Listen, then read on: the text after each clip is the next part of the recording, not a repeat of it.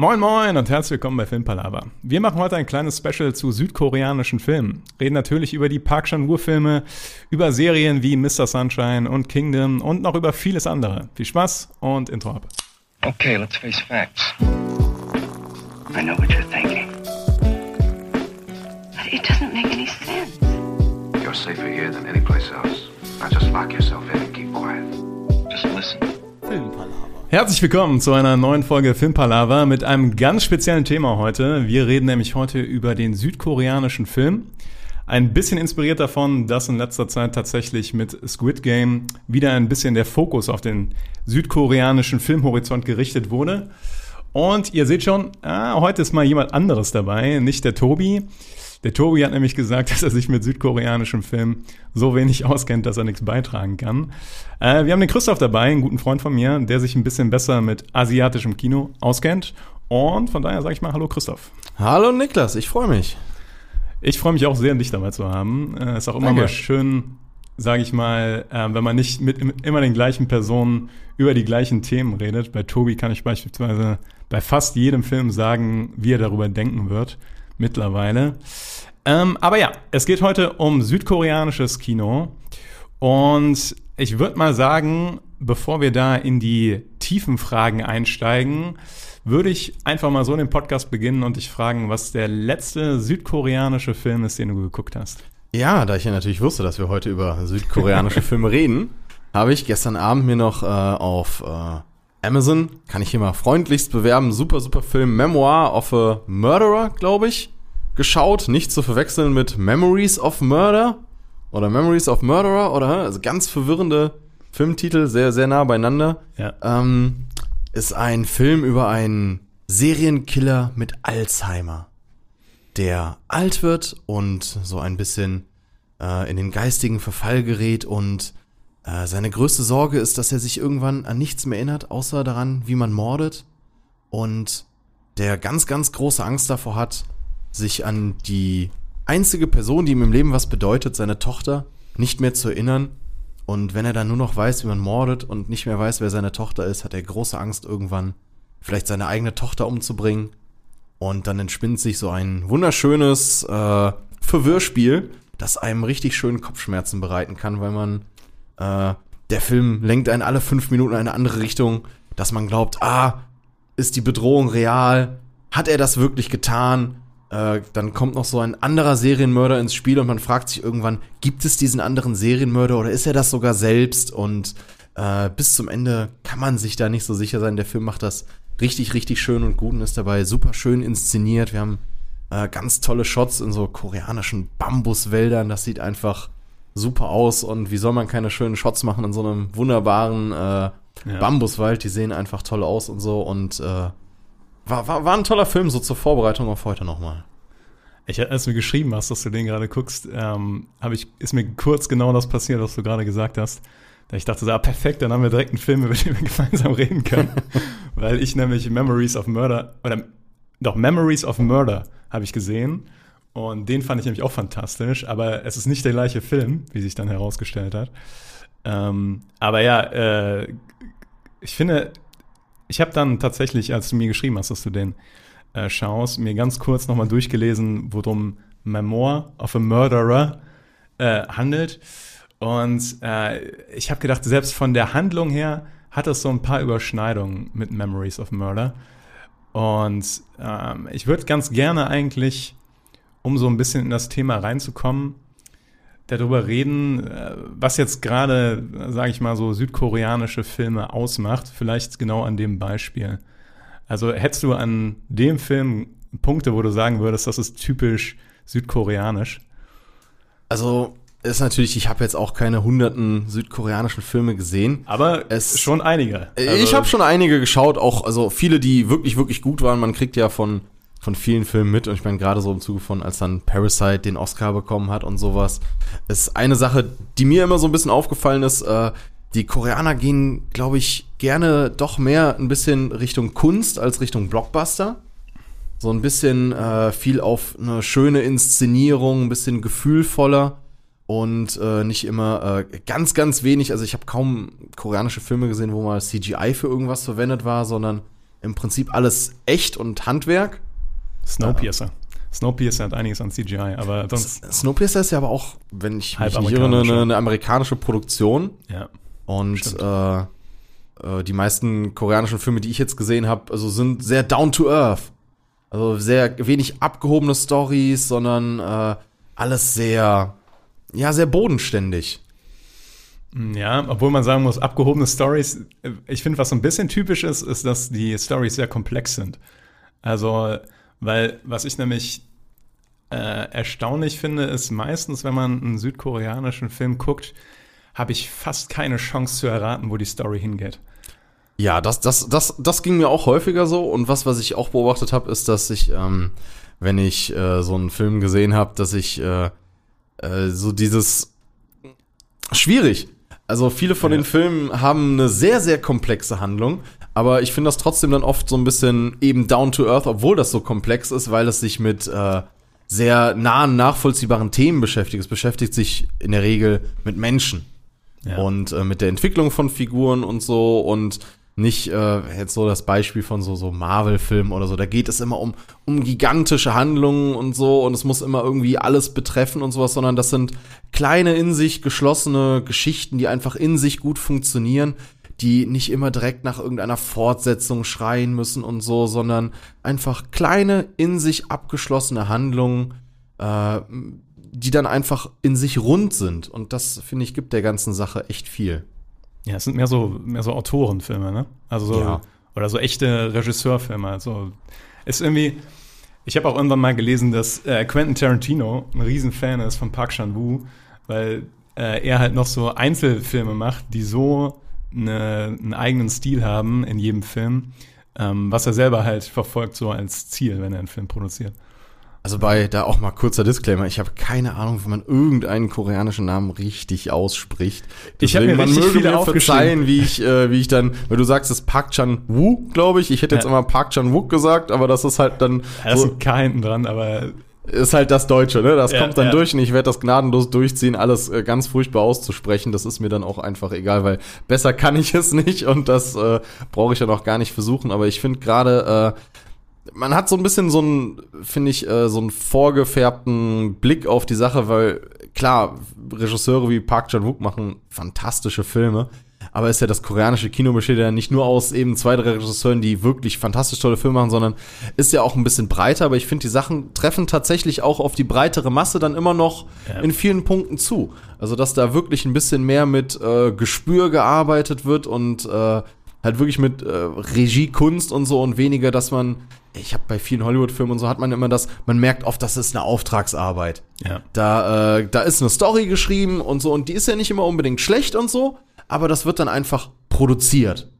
Und ich habe das Gefühl bei vielen koreanischen Filmen gehabt, dass es halt wirklich ein bisschen mehr Liebe fürs Detail, ein bisschen mehr Gespür, ein bisschen weniger der Fokus darauf, das muss erfolgreich sein, sondern einfach, ich habe hier eine gute Geschichte und die möchte ich rüberbringen und nicht, ich habe hier zwei, drei Stars und ich möchte jetzt eine Geschichte um die herumschreiben. ist viel weniger Schablone, ne? Also Ja.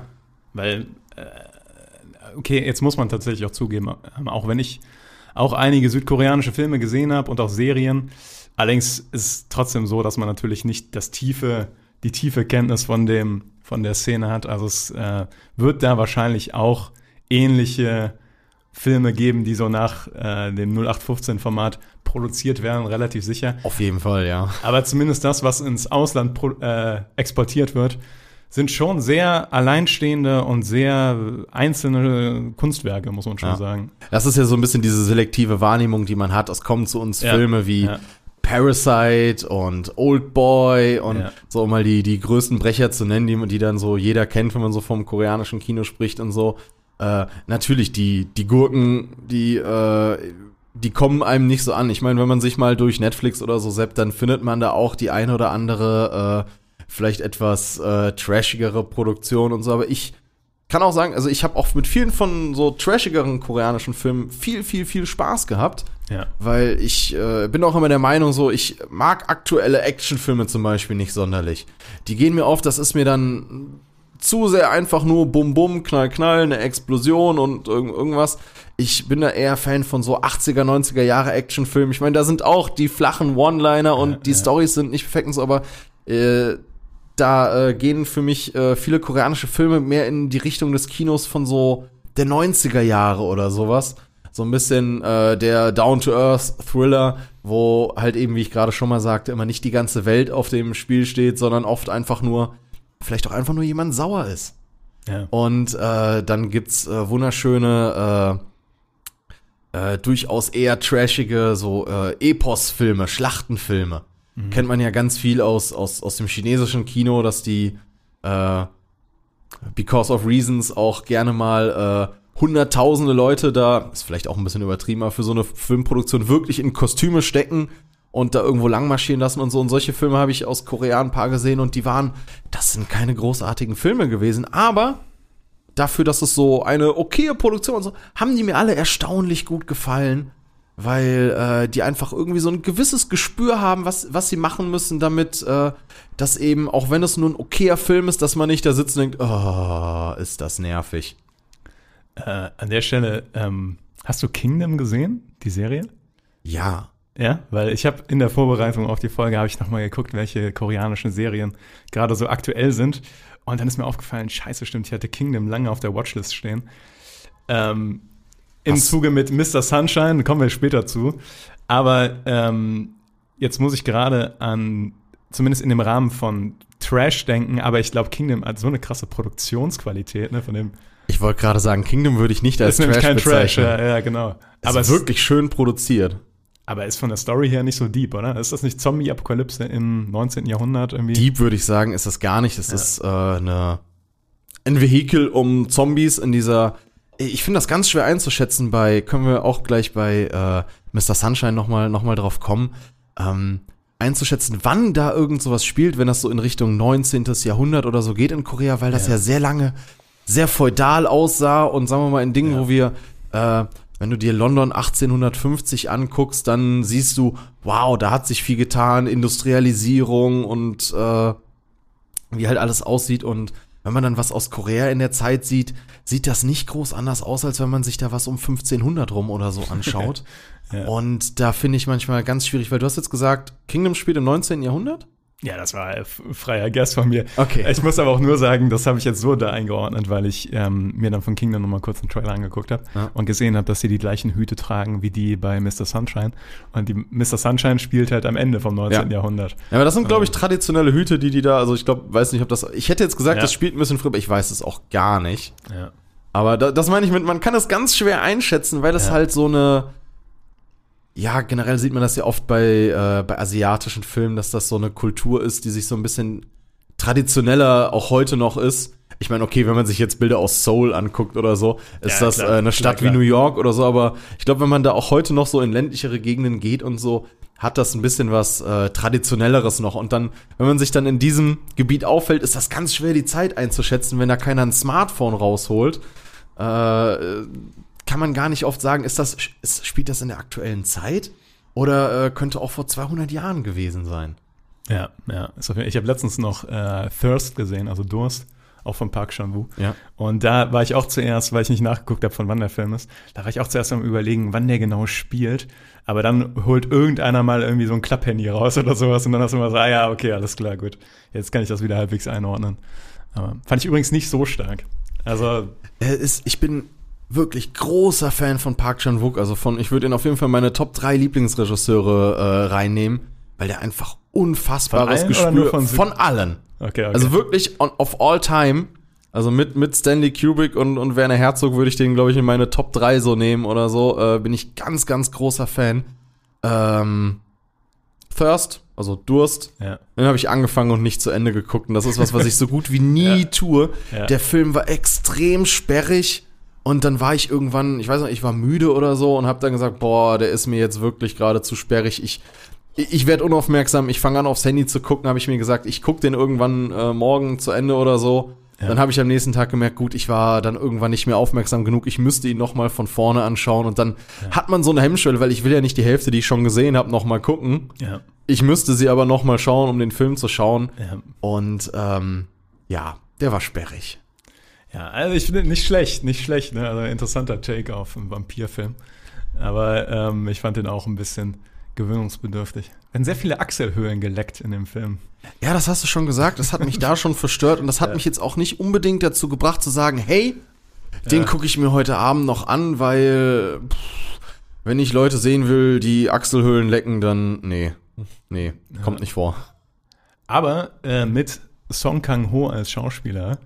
Und mir ist aufgefallen, also zunächst einmal hat man ja ein bisschen, sage ich mal, man kennt die westlichen Schauspieler sehr gut. Irgendwann, also äh, von, von Hollywood und die Deutschen wahrscheinlich auch und Englische. Ähm, allerdings, wenn man so sich an die ersten koreanischen Filme ranwagt, dann hat man erstmal keine Bezugsperson meistens. Also man kennt die Schauspieler Ja. nicht. Wenn man aber südkoreanische Filme guckt und mehrere guckt, dann kommt man zwangsläufig zu dem Punkt, wo man diese Person googelt, nämlich Song Kang-ho, Ja. Weil der in fast jedem riesig oder sehr bekannten oder sehr guten koreanischen Film drin ist. Ich, ich hätte gesagt, es ist wie mit, äh, ich habe noch nie einen Bollywood-Film gesehen, aber ich äh, bin nicht blind. Ich Ohne habe schon K. mal von Shah Rukh Khan gehört. Ja, ja. Und ich würde sagen, Song Kang-ho ist der Shah Rukh Khan Koreas. ja. Äh, er, ich habe mir so eine kleine Liste mit Filmen gemacht, wo ich heute zumindest mal auf dem Schirm haben wollte, vielleicht nicht vergessen wollte. Und ich glaube, in 50% der Filme ungefähr spielt er mit. Um ihn kurz einzuordnen, er blende ich aber wahrscheinlich auch trotzdem ein, aber es ist der Vater aus Parasite ähm, von, der, von, äh, von der ärmlichen Familie Song Kang-ho. Und ich finde, an dem kann man super festmachen, dass die einen anderen Schwerpunkt haben im Kino, weil, also oder in ihrer Filmszene, weil der eher ein, ich würde sagen, so ein Normalo verkörpert. Also eher so ein, ähm, alt, eine sehr alltägliche Person. Ja, er ist Verkörpert. in, in, in Hollywood haben wir dann äh, Leute wie, äh, wir haben vorhin über den, den Witcher vorher nochmal gesprochen, wie Henry Cavill oder so.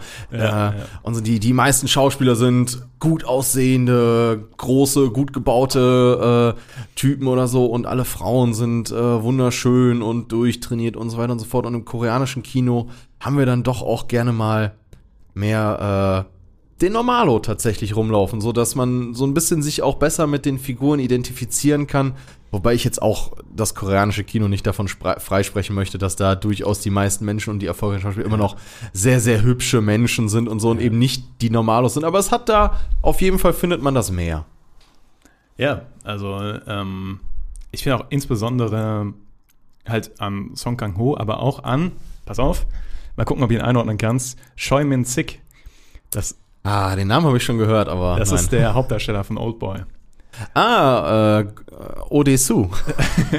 Genau, weil ich finde nämlich, der ist auch ähm, nicht dieser typische Hollywood A-Klassen-Actionheld, sondern auch eher, also der ist noch ein bisschen durchgedrehter so, ja, zugegebenermaßen, aber ist auch eher so ein, ja, so ein Normalo vom Aussehen her ähm, und ja, verkörpert halt nicht so, ein- so ein äh, überdurchschnittlich gut aussehende Persönlichkeit. Da muss ich jetzt sagen, ich habe ihn natürlich nur äh, aus jetzt so direkt aus Oldboy im Kopf und da läuft er natürlich auch mit seinen zerstrubbelten Haaren und allem Ja, ja, genau, Und, äh, da äh, wirkt er natürlich noch so ein bisschen. Ich, ich, ich habe jetzt, wie er nicht ohne Maske oder so dann, also nicht Maske im Sinne von der Trainingsmaske, aber wenn er nicht in der Maske war und so aussieht, äh, wüsste ich jetzt gar nicht so direkt. Ja. Gutes Gegenbeispiel dazu, dann kommen wir direkt dazu, ist äh, Mr. Sunshine. Weil in Mr. Sunshine äh, ist eine Serie auf Netflix, ja, wo es ganz grob um Korea im Ende des 19. Jahrhunderts, Anfang des äh, 20. Jahrhunderts geht. Ähm, in der Phase, wo Korea quasi zerrissen wird zwischen Amerika, Japan und Russland. Und Russland, genau. Äh, super schöne Serie, ja, ordentlich schnulzig allerdings. Äh, aber wirklich wunderschön inszeniert. Aber da sind halt alle Menschen wunderschön.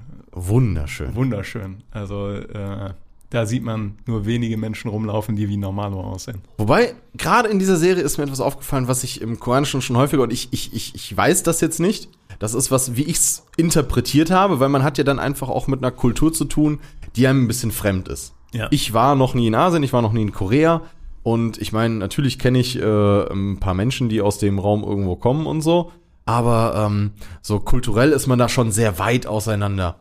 Und da ist mir aufgefallen, dass wir, äh, wir haben ja in Korea relativ lange noch so eine äh, so ein Kastensystem gehabt. Und das ist ja auch gerade in der Mr. Sunshine Serie mit ein paar Charakteren sehr sehr wichtig, dass die zum Beispiel die Kaste der Schlachter hatten. Was, ich meine, mag sein, dass nicht alles, was ich jetzt sage, hundertprozentig richtig ist, mag ein bisschen ungenau sein, aber ähm, das kommt aus dem Buddhismus, dass man im Buddhismus ja an Reinkarnation glaubt und äh, dementsprechend ja auch Tiere, äh, dem, dem Leben von Tieren ein ganz anderer Wert beigemessen wird. Und zu dieser Zeit, wo das spielt, war das dann noch so, dass ähm, Fleisch essen war für die Leute vollkommen in Ordnung. Jeder hat Fleisch gegessen. Aber ein Tier zu töten war eine schmutzige Sache.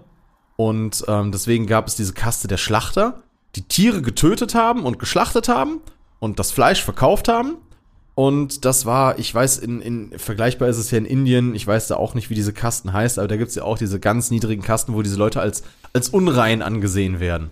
Und Krass. so ist das da auch.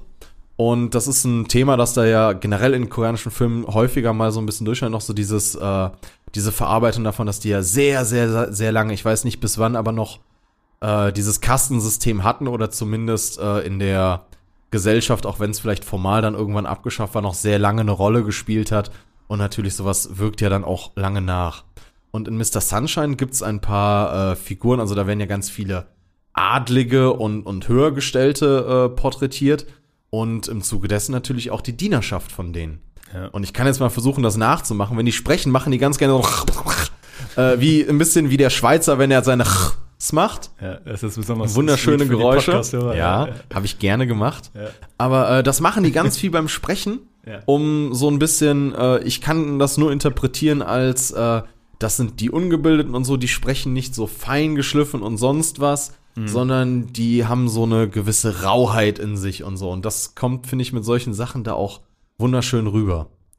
Tatsächlich, das, was du mit den Schlachtern erzählt hast, das war mir nicht so bewusst. Also mir dieses Kasten, diese Kastenthematik und tatsächlich auch diese Klassenthematik an sich, die schon, die ist ja selbst auch in den äh, aktuellsten Filmen immer noch, also Parasite, ne? Mhm. mit dem Geruch und so weiter, das ist ja immer noch Thema. Ähm, aber bei Mr. Sunshine war mir das nicht so bewusst und erklärt jetzt auch ein bisschen, warum, äh, ist kein Spoiler, aber es gibt eine Person, die von, die äh, das Kind von Schlachtern ist. Genau. Warum er so allergisch darauf reagiert, wenn den jemand einen Schlachter nennt. Ne? Um, war mir gar nicht so bewusst. Ich dachte, das wäre einfach so Oberklasse, Unterklasse, aber dass es dann noch so quasi die unterste Klasse ist. Genau. Das erklärt das noch ein bisschen mehr. Das musste ich mir dann genau an der Stelle Ja. damals, nämlich habe ich mir das auch mal so ein bisschen ergoogelt, weil ich wusste, es gab dieses Kastensystem und so und ich habe das nicht so, das ist ja dann einfach, wenn man mit fremden Kulturen und so, man kann, finde ich, bei koreanischen Filmen manchmal nicht alles nachvollziehen, weil es Ja. einem einfach irgendwo fremd ist. Und das war ein Punkt, da habe ich das dann mal gegoogelt und mir dann ein bisschen angelesen. Aber äh, an, an vielen Punkten ist es einfach, manchmal wird man da mit Dingen konfrontiert, wo man einfach sagen muss, hm, scheint halt typisch koreanisch zu sein oder so. Ja, muss ja. man dann einfach als sowas abhaken. Äh, ist mir schon durchaus bei einigen Filmen so gegangen, dass da einfach Momente waren, die man nicht ganz nachvollziehen konnte. Und eine Sache, wo ich noch sagen würde, das ist total typisch in koreanischen Filmen, was ich ganz oft beobachtet habe, ist, äh, die, wie die Polizei porträtiert wird. Ist dir das auch aufgefallen? Ja, ich, also ähm, zunächst einmal wird sie oft kritisch porträtiert, finde ich. Also relativ noch korrupt und rela- gesagt. Ja, ja. Also ich glaube, ich kann mich an keinen Polizisten in einem koreanischen Film erinnern, der nicht entweder heftig inkompetent war oder halt ermittelt hat, hauptsächlich über, ich suche mir äh, einen Verdächtigen und dann schlage ich den zusammen und äh, naja, dann wird der schon gestehen und wenn nicht, dann suche ich mir halt eventuell den nächsten und fange von vorne an. Also ganz Ja. viel über Polizeigewalt und so. Und da habe ich mich auch gefragt, was ist da in der Vergangenheit in Korea schiefgegangen? Weil wenn wir äh, in, in US-Filmen die Polizei haben, dann ist es ja oft das FBI als der extrem intelligente, smarte Profiler oder sowas. Und in koreanischen Filmen ist es tatsächlich eher, die Polizei ist absolut inkompetent und maximal äh, schädlich. Ich meine, das kann ja tatsächlich ein bisschen mit den historischen äh, Geschehnissen da zu tun haben. Ne? Ich weiß nicht, ich habe mich tatsächlich jetzt im, in Vorbereitung auf diese Folge so ein bisschen mit der Geschichte auseinandergesetzt, auch weil ich vor nicht allzu langer Zeit, auch auf deinen Tipp hin, äh, A Taxi Driver gesehen habe. Ähm, auch mit Song Kang-ho in der Hauptrolle.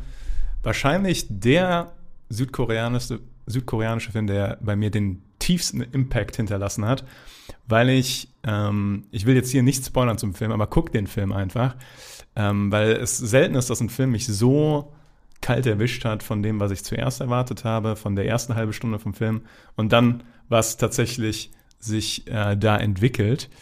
Ähm, und danach, sage ich mal so, passiert was in dem Film, was Interesse bei mir geweckt hat, die äh, Historie von Südkorea mal so ein bisschen zu verfolgen. Weil, habe ich auch schon in einem anderen Podcast gesagt, jeder, der davon Ahnung hat, wäre nicht so auf kaltem Fuß erwischt worden wie ich. Ähm, und die hatten eine unglaublich lange Zeit, wo die äh, eine unglaublich starke Zensur vom Kino hatten. Also äh, von den 70ern bis in die späten 80er oder sowas wurde das Kino durchzensiert. Und alle möglichen ähm, Sachen waren verboten im Kino. Und dann, danach, ist das erst wieder mit so der Öffnung von Südkorea nach Amerika quasi ähm, und auch mit dem, dass die amerikanischen Filme endlich gezeigt werden konnten in Südkorea vermehrt, ist es erst gekommen, dass zum einen diese neuen koreanischen Filme überhaupt sich entwickelt haben, die jetzt quasi äh, so ihre Blütezeit haben oder auch schon länger. Ähm, aber auch, dass quasi diese Kunstszene, sage ich mal, sich so frei sagen konnte von der, von der Unterdrückung. Und es wird mich nicht wundern, wenn das quasi damit reinspielt.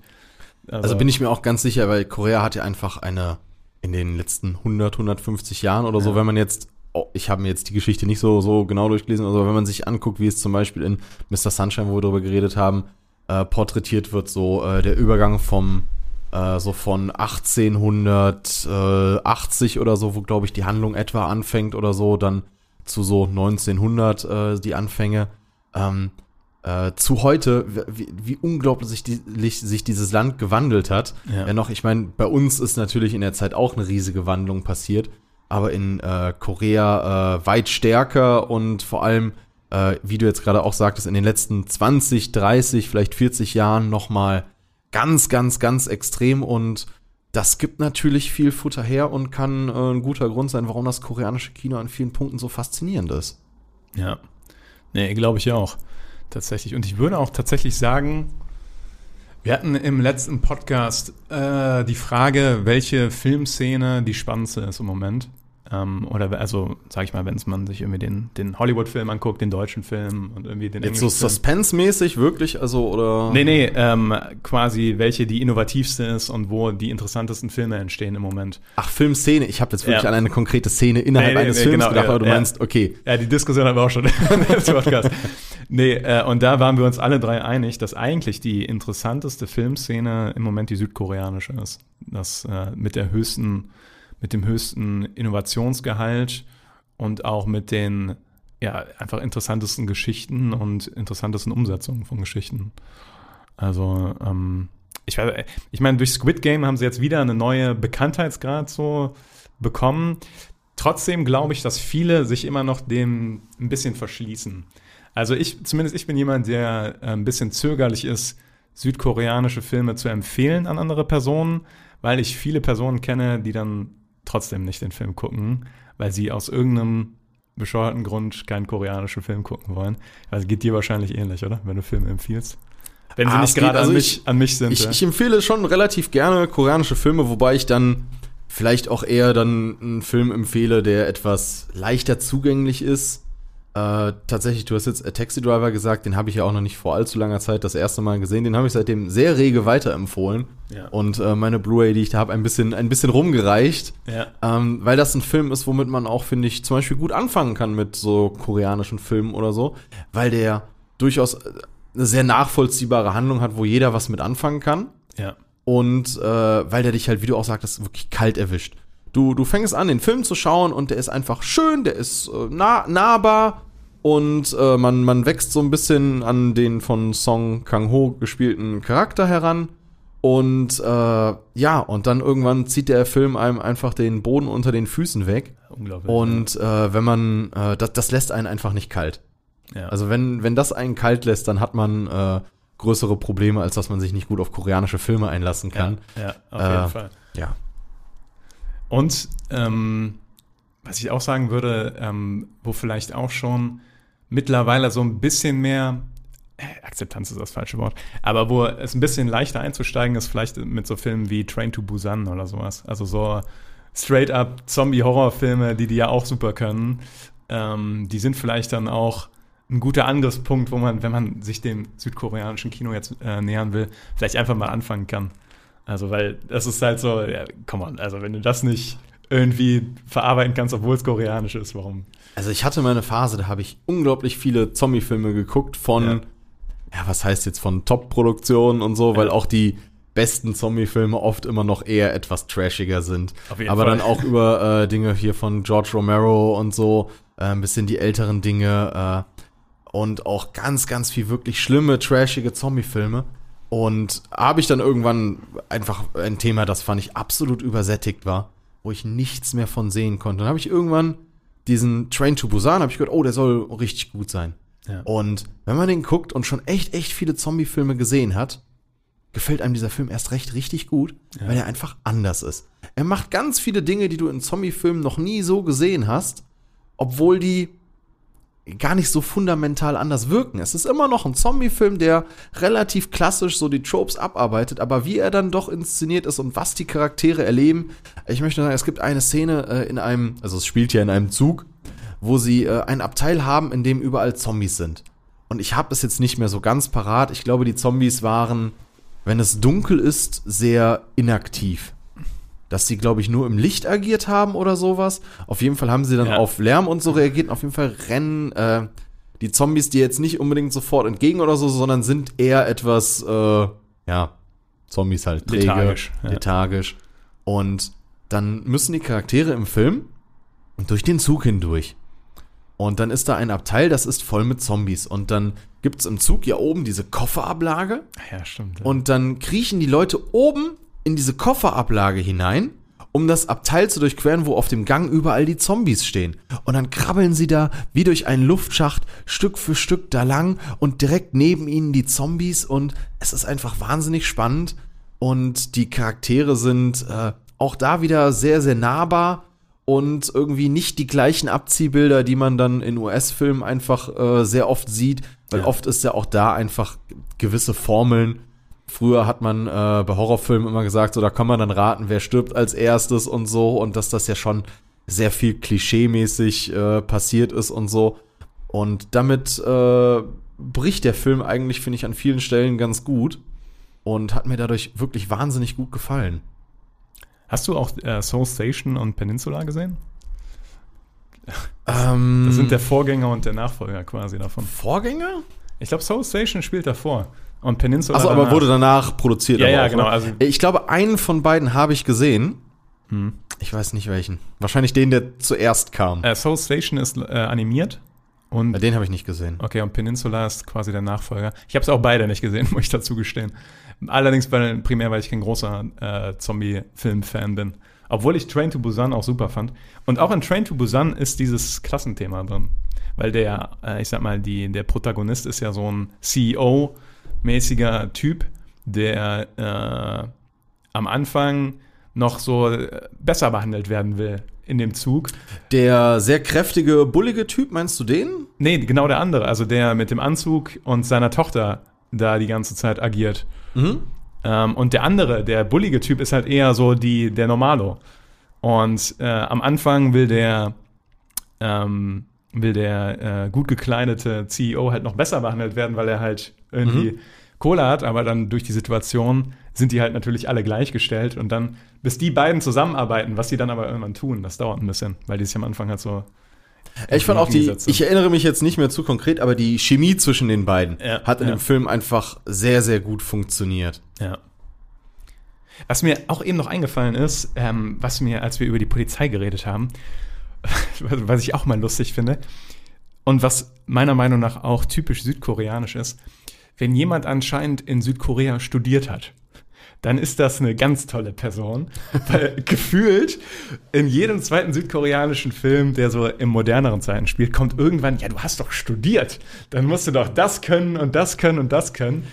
Also finde ich faszinierend. Das hat vielleicht auch was von diesen Kastensystem, Ja, von, dieser, von ja. dieser einfach gesellschaftlichen Erscheinung zwischen, oh, wenn du studiert hast, dann hast du es geschafft, weil früher wahrscheinlich da auch einfach nicht jeder studieren durfte und so und gerade für so die Söhne von Adligen oder sowas, die dann auch gerne mal zum Studieren ins Ausland geschickt werden und so. Ich meine, äh, wir haben hier unseren, äh, den großen Führer in Nordkorea. Äh, selbst der wurde ja damals äh, zum Studium äh, in die Schweiz geschickt und so. Also das ist ja ein, ein Punkt, wo gerade, äh, ja, vielleicht in einem Land wie Korea viel ist vielleicht da ursprünglich, weil Korea, sagen wir mal, sehr schnell aufgeholt hat. Und ich würde nicht sagen, dass Korea heute anderen Ländern hinterherhinkt.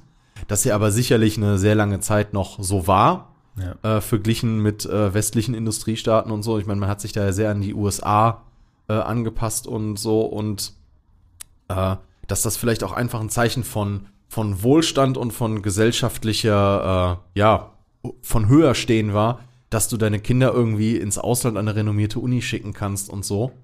Äh, ist ja auch, sagen wir mal, ist ja auch in unserer Gesellschaft nicht so anders, dass äh, Menschen, die in Oxford waren oder in Yale oder in Harvard, dem haftet so ein Ja, sowas an.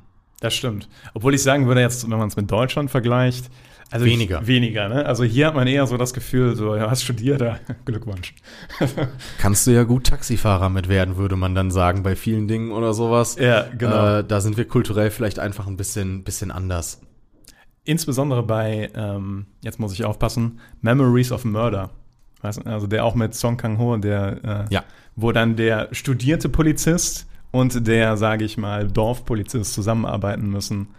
Das ist da ganz krass, finde ich, die Dynamik, dass dann, ja, er weiß doch alles, er hat doch studiert und so weiter. Und der Dorfpolizist ist eher so der raubeinige Typ, der einfach äh, quasi alles so sehr, sagen wir mal, relativ plump angeht. Ähm, aber ist mir schon häufiger aufgefallen, dass es bei denen anscheinend ein großes Thema ist, ob man studiert hat oder nicht. Ich habe noch ein, zwei Filme, über die ich auf jeden Fall mit dir reden will, nämlich. Ich, ich habe hier auch auf meiner Liste noch ein paar, die Ja. dürfen nicht, nicht angesprochen werden. Fang, fang gerne an, ich habe hier, glaube ich, mehr. Okay, okay. Also ich habe ähm, auch einen Film, den ich mir letztens von dir ausgeliehen habe, tatsächlich. Joint Security Area. Hast du auch auf der Liste stehen? Ga- ganz weit oben. Das hab Ja. ich ja, den habe ich äh, ja auch vor nicht allzu lange, äh, kurz vor dir dann auch das erste Mal gesehen. Da habe ich, da habe ich noch großen Gesprächsbedarf. Auf jeden Fall, weil äh, auch Park Chan-woo ähm, ist, glaube ich, sein Film, mit dem er als das erste Mal einen größeren Durchbruch hatte, in Korea noch. Ähm, äh, ganz interessanter Film, ähm, dreht sich um die äh, um eine gewisse Grenzthematik zwischen Nord- und Südkorea, ähm, die zu einem gewissen Prozentsatz auch auf wahren Begebenheiten, glaube ich, beruht. Also ich weiß jetzt nicht, wie es bei der Geschichte selbst ist, aber es geht ja um diese demilitarisierte Zone, glaube Genau. ich, nennt man das.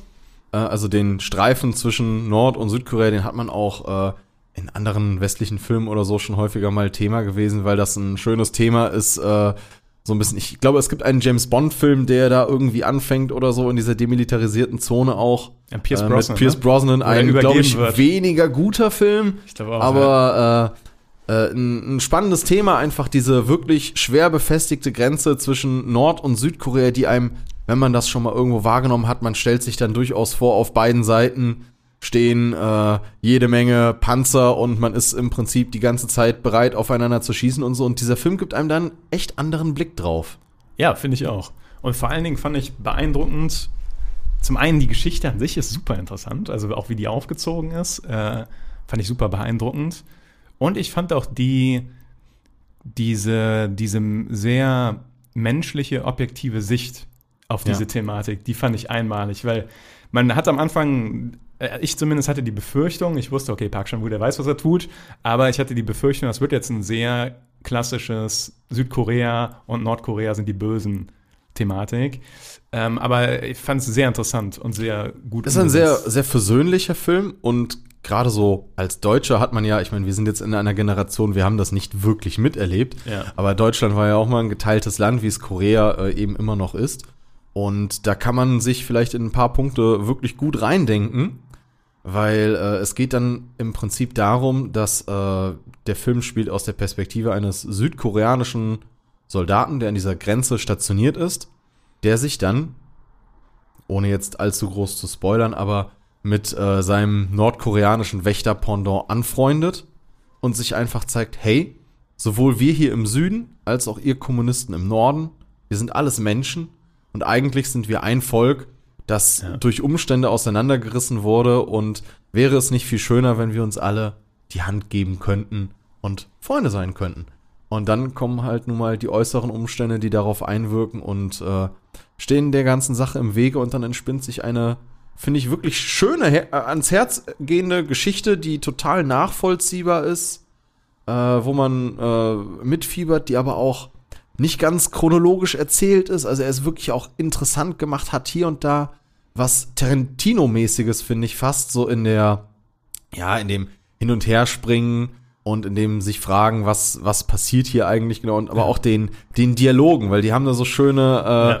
Partyszenen und sowas und da kommt dann auch dieser koreanische Humor, den man an manchen Punkten, den, den ich an manchen Punkten sehr, sehr, sehr gerne mag und an manchen Punkten einfach gar nicht verstehe. Ja, manchmal funktioniert der auch nicht, weil er zündet überhaupt nicht bei mir, aber manchmal auch super lustig. Also, ich weiß, es gab eine Szene, da äh, haben äh, im Prinzip haben die zusammen getrunken, gezecht Ja, ja. und äh, ich hatte das Gefühl, ich sehe Fünfjährigen zu, die miteinander spielen und nicht äh, Erwachsenen, die ein bisschen was getrunken haben oder viel getrunken haben oder, sondern wirklich das Gefühl, hier handeln Kinder. ja. Und das konnte ich nicht so ganz nachvollziehen. Ich fand es aber sehr unterhaltsam, auch wenn ich es nicht ganz verstanden habe, weil es war ja, ist, ist dir das auch so gegangen, dass es dir nicht vorkam, als würden da noch erwachsene Menschen handeln? Ja, also äh, das stimmt schon. Die sind schon sehr. Also man hat das Gefühl, also äh, die wirken jünger als die. Also man hat das Gefühl, das wären irgendwie so fünfjähriges vielleicht übertrieben, aber so wirklich so, dass sie wieder Kinder sind und versuchen sich so. Ja, Ja, Fünfjährige ist natürlich übertrieben, ein bisschen plakativ, aber ich finde, sie wirken halt jetzt nicht Aber ich wie, weiß, was du meinst. Mhm. Also so ein 17-Jähriger oder so würde ich sagen, ist reifer als das, was die da an Verhalten äh, Ja. so unter sich und äh, das, das konnte ich nicht ganz nachvollziehen, fand ich aber sehr, sehr faszinierend. ja. Joint Security Area, äh, fantastischer Film. Also und auch ich finde durch durch, also bis zum Ende. Also äh, wird nicht schwächer und hat ein sehr interessantes Finale auch, fand ich. Und wie unglaublich äh, ästhetisch man äh, Menschen in Uniform inszenieren kann. Das ist eine Sache, die mir da auch, also äh, man mag ja jetzt von äh, Nordkoreanern, Südkoreanern, Kommunisten, Kapitalisten und so weiter von Soldaten allem halten, was man will. Aber wenn sie da in ihren äh, Paradeuniformen inszeniert werden Ja. und cool in die Kamera gucken und so, also da kann sich, glaube ich, kaum jemand von frei machen, nicht da zu sitzen und sagen, oh, sieht das geil aus. Hätte ich auch gern so eine Uniform. Weil auch sehr coole Szenen an diesem Grenzposten da, ne? der ja immer noch besteht, Ja. glaube ich. Ne? Also, ähm, ja, ganz dicke Empfehlung. Ich würde sagen, dann, ich habe gerade einen gesagt, hau du noch mal einen raus. Also ich würde sagen, über Parasite muss man gar nicht groß reden. Der ist, äh, Hab ich auch von Anfang viel, gedacht, viel ja. besprochen gewesen. Aber ähm, von Bong Joon-ho, äh, dem Regisseur von Parasite, äh, der auch Memories of Murder, über den wir jetzt schon ein, zwei Mal gesprochen haben, äh, Ja. Gemacht hat, äh, gibt's noch äh, ein, zwei Produktionen, die ich wirklich, wirklich interessant fand. Nicht unbedingt die besten koreanischen Filme, so in meiner Sicht oder so, ist zum Beispiel ähm, einmal Oksha mit dem Riesenschwein. Das ist ein Film, äh, wie ganz viele koreanische Filme, eine starke Kapitalismuskritik. Aber im Prinzip, der Film haut nicht nur auf den Kapitalismus drauf, er haut auch auf die Antikapitalisten drauf, auf die Tierschützer drauf. Da kommt niemand gut weg und es geht um die Aufzucht eines, also um, um ein genetisch erschaffenes Riesenschwein. Oder eine Rasse von Riesenschwein, die äh, total süß sind und scheinbar auch extrem intelligent und die einem halt, klar, äh, wir wissen alle, Schweine werden in unglaublichen Mengen gehalten und ist vielleicht alles nicht ganz so schön und so. Äh, aber äh, den meisten Menschen geht ein Schwein einfach nicht so ans Herz. Und dieses Schwein, dieses Riesenschwein wird dann halt einfach auch so inszeniert, es geht dir wahnsinnig ans Herz. Es ist wie ein, ein riesengroßer, äh, super lieber, toller Hund, den einfach dann da ein Mädchen hat und so. Und irgendwann kommt dann halt der Tag, wo der große, böse Kapitalismus kommt und das Schwein soll Fleisch werden. Ich habe nicht gesehen. Steht noch auf meiner Watchlist. Aber äh, ist ein total skurriler Film von Ja. der Inszenierung, hat mir aber, äh, also ist, finde ich, nicht der aller, aller beste Film. Ich finde, der hat durchaus seine Schwächen, weil der sehr, sehr, sehr skurril ist und so. Hat aber eine, eine schöne Botschaft, eine schöne Inszenierung und äh, sollte man auf jeden Fall sich mal anschauen. Große Empfehlung. Auch da, trotz, dass es jetzt nicht mein Lieblingskoreanischer Film oder so ist, ist der wirklich schön. ich meine auch, der ist auf Netflix, oder? Kann das sein? Ich habe den. Ah, okay, alles klar. Ja, gut. Ah, ich meine, ich hätte den Thumb schon mehrmals gesehen, aber. Ja, zweite Bong, bong Joon-ho-Film, den du da am Start hast. Wo, wo hast du, glaube ich, nämlich die Tage gesehen, ist The Äh, Host. Gestern habe ich den gesehen, tatsächlich. Und da musst du mir auch noch mal auf die Sprünge helfen, weil ich erinnere mich an das, an das Wichtigste aus dem Film, erinnere ich mich. Ich glaube, alles andere habe ich vergessen. ja, The Host äh, ist ein.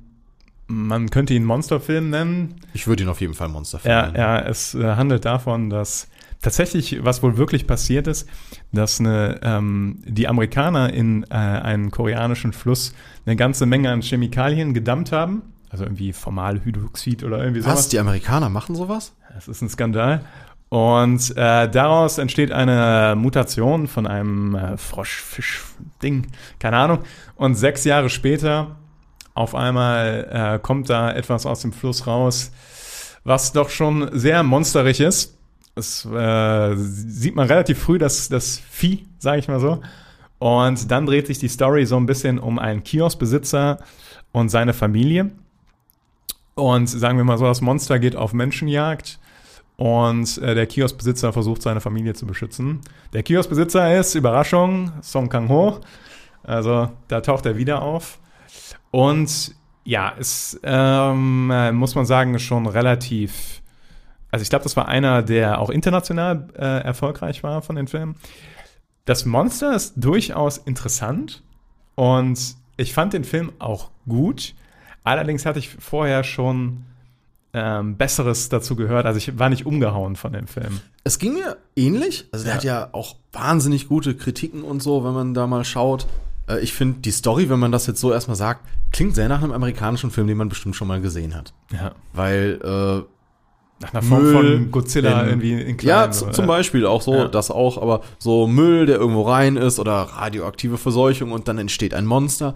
Aber irgendwie nimmt dieser Film dann trotzdem einen ganz anderen Spin, als man das erwarten würde, weil es geht eben nicht darum, ah, jetzt mobilisieren wir das Militär und Mhm. äh, schließen uns alle zusammen und kämpfen gegen dieses Monster und es wird größer und dann kommt vielleicht noch ein zweites Monster, das gegen dieses Monster kämpft. Nein, das passiert alles nicht sondern es bleibt wieder so eine kleinere, in sich geschlossene Geschichte, wo es eigentlich hauptsächlich um diese Familie geht und so. Und das Monster ist bestimmt dann einfach nur eine Metapher für etwas, was ich, ich habe den Film, das ist länger her, äh, was ich jetzt nie sagen könnte, aber man, man hat schon so ein bisschen Eindruck, da, da ist schon ein bisschen mehr Fleisch dran. Ich fand ihn aber auch, äh, ich fand ihn nett, also der hat mir gut gefallen, aber es ist jetzt auch nicht der Film, wo ich nachher gesagt habe, wow. Ja. Also auch in dem Film gibt es auch wieder diese Thematik, dass ähm, ein, also der äh, Kioskbesitzer hat zwei Geschwister, eine Bogenschützin, eine sehr erfolgreiche Bogenschützin und einen Studierten, aber Arbeitslosen tatsächlich. Und auch da kommt wieder diese Thematik auf, dass, äh, dass er als der, sage ich mal, Kioskbesitzer ja eigentlich ja nichts wert sei und so weiter und so fort. Ähm, aber dann, sage ich mal so, dann doch seinen Wert beweist im Laufe der Geschichte. Ähm, aber ja, es konzentriert sich auf die Familie, ist aber an mehreren Punkten, da muss man schon einiges schlucken, um das, äh, sage ich mal jetzt so von der Story her so zu verdauen. Aber es ist trotzdem ein guter Film. Und das Monster sieht irgendwie cool aus. Also ist irgendwie so eine seltsame Mischung aus Fisch und Frosch irgendwie. Ein bisschen Tintenfisch noch mit drin. Bisschen Tintenfisch. noch Tentakeln drin, müssen immer sein. Ja, ja, ja, auf jeden Fall. The Host. Ja. Gut. Äh, sollen wir noch kurz zu Frühling, Sommer, Herbst, Frühling, nee, warte. Frühling, Sommer, Herbst, Winter und Frühling kommen? Wenn du möchtest, gerne. Ist jetzt sicherlich nicht der Film, der was für jedermann ist, würde ich sagen. Ist sicherlich der, von denen, zumindest auf meiner Liste hier, der schwierigste Film für, ein, für ein breites Publikum. Aber ein Film, der mir auch sehr gut gefallen hat. Ich mochte den auch sehr gerne. Ähm, vielleicht auch ganz kurz, worum es geht. Ähm, ein Mönch in der Wildnis. Punkt. Und sein Leben. Und sein Leben. Ja. Und das in sehr langsam inszeniert. Ich meine, du hast gesagt, äh, als ich dir gesagt habe, wie langsam er ist, so langsam fandst du ihn gar nicht. Nee, so langsam. Aber ähm, also ich habe mir den wirklich schön spät nachts äh, Ja. auf, auf dem Sofa, alles dunkel und einfach nur alles aus, Handy weggegeben und sich einfach mal drauf einlassen, dann funktioniert der Film auch wirklich gut, ist wirklich schön. Und ähm, im Prinzip geht es in dem Film um Buddhismus, Ja. würde ich jetzt einfach mal so, so sagen. Äh, Und so ein bisschen ähm, das Gefühl dessen. ja. Und der nimmt dann einfach auf eine, auf eine schöne Reise mit, ist ein bisschen, ein bisschen künstlerisch, es sind kleine Geschichten, ein bisschen so wie Fabeln eigentlich. Ja, ja, relativ eindeutig auch. Ist jetzt nicht so, dass man sich da stundenlang Gedanken drüber machen muss. Auch wenn ich zugegebenermaßen habe, vielleicht nicht alles eins zu eins verstanden habe, muss man allerdings auch nicht unbedingt. Ähm, aber ich fand es wirklich ähm, interessant. Also insbesondere das, was du gerade schon gesagt hast, diese Kreislaufthematik, die da äh, tatsächlich mehrfach bei verschiedenen Sachen in dem Film angerissen wird. Ja, und da geht es auch so ein bisschen darum, um Schuld, Begierde, Opfer und so weiter. Also es ist schon ein sehr schöner Film. Dann hätte ich noch einen absoluten Kontrastfilm dazu. The Good, The Bad, The Weird. Ist ein Film, der ein bisschen an, oder was heißt ein bisschen, er ist sehr stark angelehnt an The Good, The Bad, The Ugly. Ein Film, ein großartiger Film, ganz klassischer Western. Und äh, das so ein bisschen in die Moderne geholt, mit ein bisschen koreanischem Witz und koreanischer Action vermengt. Und ein total abstruses Abenteuer entfaltet sich da und äh, findet irgendwann sein Finale, das dann auch sehr nah angelehnt ist an den an die Western-Vorlage, hat aber durchaus so was ganz Eigenes und fand ich einen total faszinierenden Trip. Fand ich nicht den aller, er funktioniert nicht so gut, finde ich, wie wie der Original The Good, The Bad, The Ugly, aber er hat einen extremen Charme, finde ich. Hast du den Film gesehen? Ich habe nicht gesehen, aber ich bin in meiner Vorbereitung auf den Film gestoßen und ich musste sofort lachen, als ich den Titel gelesen habe. Ich dachte, The Good, The Bad and The Weird. Äh, Perfekter Titel. Einfach weil ich Ja. direkt Interesse hatte, den zu gucken. Und tatsächlich finde ich, passt der Titel auch wirklich gut, weil das ist ja The Good, The Bad, The Ugly. Und äh, hier ist das, worin es sich unterscheidet, ist das Weirde. Und der Film hat wirklich ganz viele Momente, wo ich das auch einfach dann nur noch weird fand. Äh, er ist an vielen Punkten, da haben wir jetzt versucht, ein bisschen herauszuarbeiten, was macht das aus, aber ich würde sagen, er ist sehr koreanisch. Ich könnte jetzt nicht genau darauf deuten, was ist es an dem Film, was ihn so arg koreanisch macht, aber er, er atmet das durch und durch. Ja, ja, steht auch jetzt mittlerweile auf meiner Watchlist. Also äh, ich bin, bin sehr gespannt. Da muss man ja fast irgendwann einen zweiten Teil machen, was du dann noch dir vorgenommen hast, alles. Ja, ey, da gibt's, da gibt's aber, es ist auch ein, äh, ein Fass ohne Boden, ne? Also wenn man da anfängt tatsächlich, es ähnlich wie bei anderen Sachen am Anfang hat man so zwei, drei Regisseure, an denen man sich entlanghangelt und dann, okay, den muss man noch schauen, okay, und der ist auch interessant und dann wird das wie so ein Baum immer breiter und auf einmal hast du da 20 Filme, die du noch gucken willst. Ja. Weil ich habe was, mit dem würde ich gerne aufhören. Wenn du vorher noch etwas hast. Ähm, ja, ich habe noch einen, was, wo wir ein bisschen drüber noch gehen können, und zwar diese äh, The Wailing, also diesen Horror-Aspekt noch mal ein bisschen, haben wir schon ein bisschen angerissen. Aber ich fand The Wailing zumindest aus der Hinsicht interessant. Ich fand den nicht so stark tatsächlich, aber der bringt noch mal so auch so ein bisschen, was ich dann doch vermute, was eine koreanische Eigenart ist, so ein bisschen diesen Schamanismus, dieses äh, Austreibungsritual, äh, was da durchgezogen wird, Teufel, die in den Bergen wohnen und so weiter und so fort. Das fand ich dann doch noch mal ganz interessant, auch wenn der Film an sich, der hatte gute Szenen und immer gute Spannungselemente und auch ein bisschen Creepiness, aber ich fand den nicht so stark tatsächlich. Ich fand auch, er hat insgesamt nicht ganz so gut funktioniert von der Handlung und so, was dann bei mir aber, ich mag keine Horrorfilme. In der auch Regel finde ich Horrorfilme, oft sind sie die erste Hälfte lang echt gut ja. und werden dann Grütze und Ja. die meisten anderen Filme sind dann, finde ich, von Anfang an Grütze. Äh. Gibt es natürlich wunderbare Ausnahmen und so, will man auch nicht alles über einen Kamm scheren, aber ich mag allgemein nicht allzu gerne Horrorfilme. Und The Wailing war ein äh, Film über einen Exorzismus und der hat, finde ich, einfach in sich ganz gut funktioniert, sah schön aus. Äh, der hat mir für einen Horrorfilm relativ viel gegeben. Ich würde aber auch da nicht sagen, dass ich den Film jetzt richtig toll fand. Ich habe den geschaut, er war sehr unterhaltsam, hat Spaß gemacht, aber am Ende war ich mir auch nicht ganz sicher, was habe ich mir da jetzt eigentlich angeschaut. ja. Also schon lässt einen so ein bisschen mit Verwirrung hier und da auch zurück und ich meine, das ist natürlich immer positiv, wenn man nach einem Film noch mal ein bisschen über den Film nachdenken muss oder den Film einem zum Nachdenken bringt, einem nicht aus dem Kopf geht. ja. Ähm, ganz so war das da jetzt nicht. Aber ich habe am Ende des Films auch durchaus über einige Aspekte und Metaphern, Symboliken, Bilder des Films noch mal nachdenken müssen. Einfach gedacht so, schon faszinierend inszeniert. Viele äh, Bilder gehabt, die ich so in einem Horrorfilm noch nicht ganz gesehen habe. Ja. Aber auch da fiel es mir einfach schwer zu sagen, warum hat der Film mich am Ende nicht, nicht mehr überzeugt? Also irgendwas fehlt diesem Film, finde ich noch, damit er wirklich, wirklich gut gewesen wäre. Ja, sehe ich genauso. Aber ich denke, das reicht auch zu The Wailing. Vor allem, weil wir Horror schon einmal angerissen hatten mit den Zombie-Filmen. Ja, dann würde ich sagen, als Gast hast du die Ehre, den letzten Film anzusprechen. Ja, äh, von äh, Park Chan-wook könnte ich jetzt über fast jeden Film, den er gemacht hat, äh, reden und da möchte ich auch nur am Rande noch The Handmaiden und Stoker empfehlen. Äh, Stoker ist äh, zum Beispiel auch eine amerikanische Produktion und äh, hat trotzdem diesen koreanischen Charme. Aber äh, wenn ich sagen müsste, ein koreanischer Film, den sich jeder anschauen sollte, oder wenn man sich nur einen einzigen koreanischen Film anschaut und danach der Sache nie wieder eine Chance gibt, dann schaut euch Oldboy an.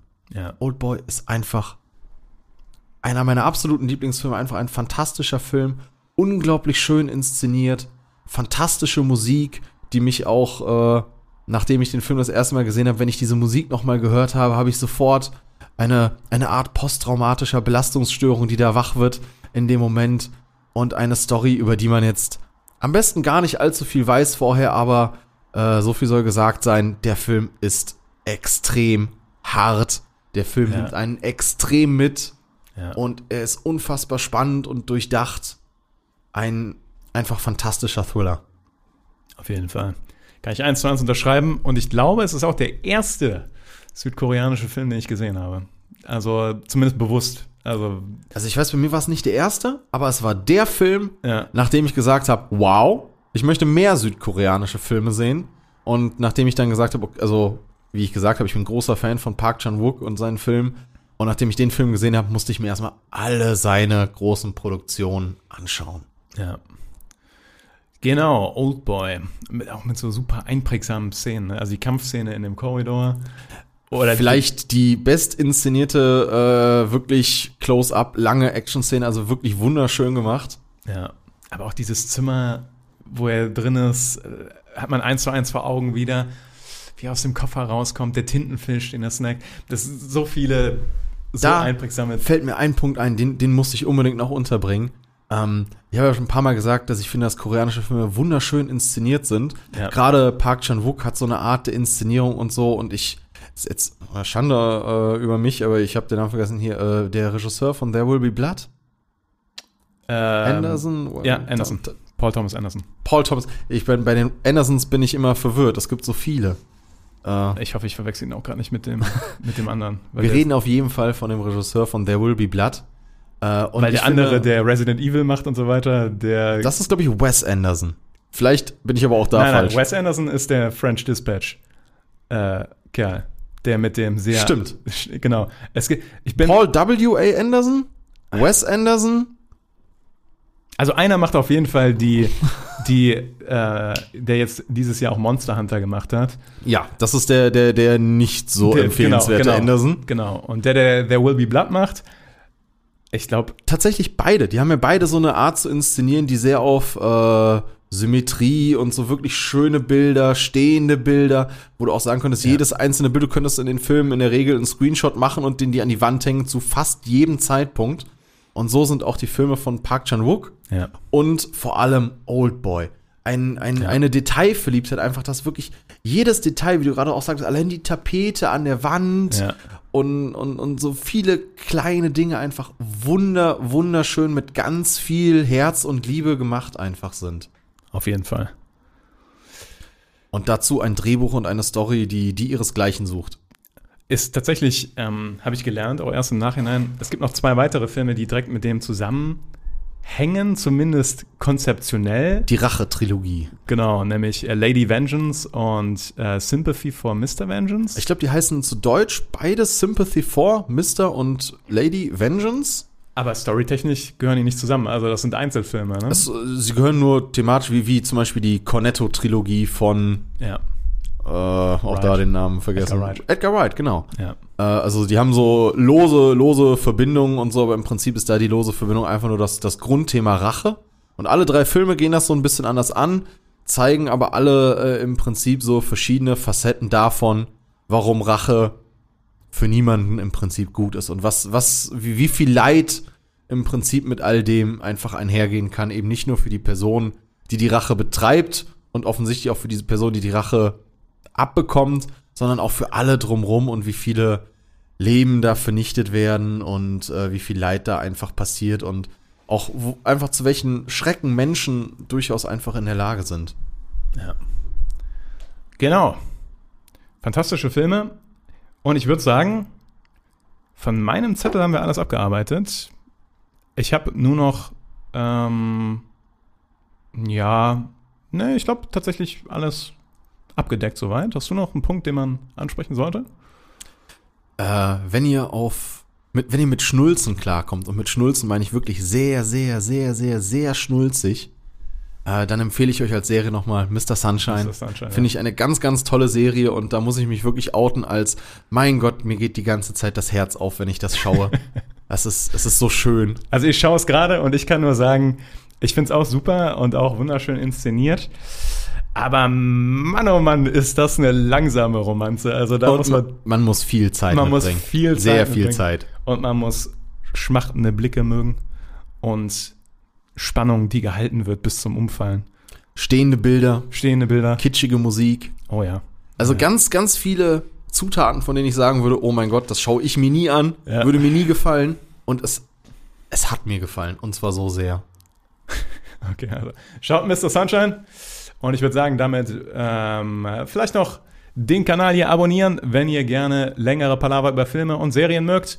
Oder kurze Kurzkritiken zu aktuellen Kinofilmen. Wir danken euch. Lasst vielleicht ein Like und ein Abo da. Und damit rappen wir es ab. Rap, rap, rap.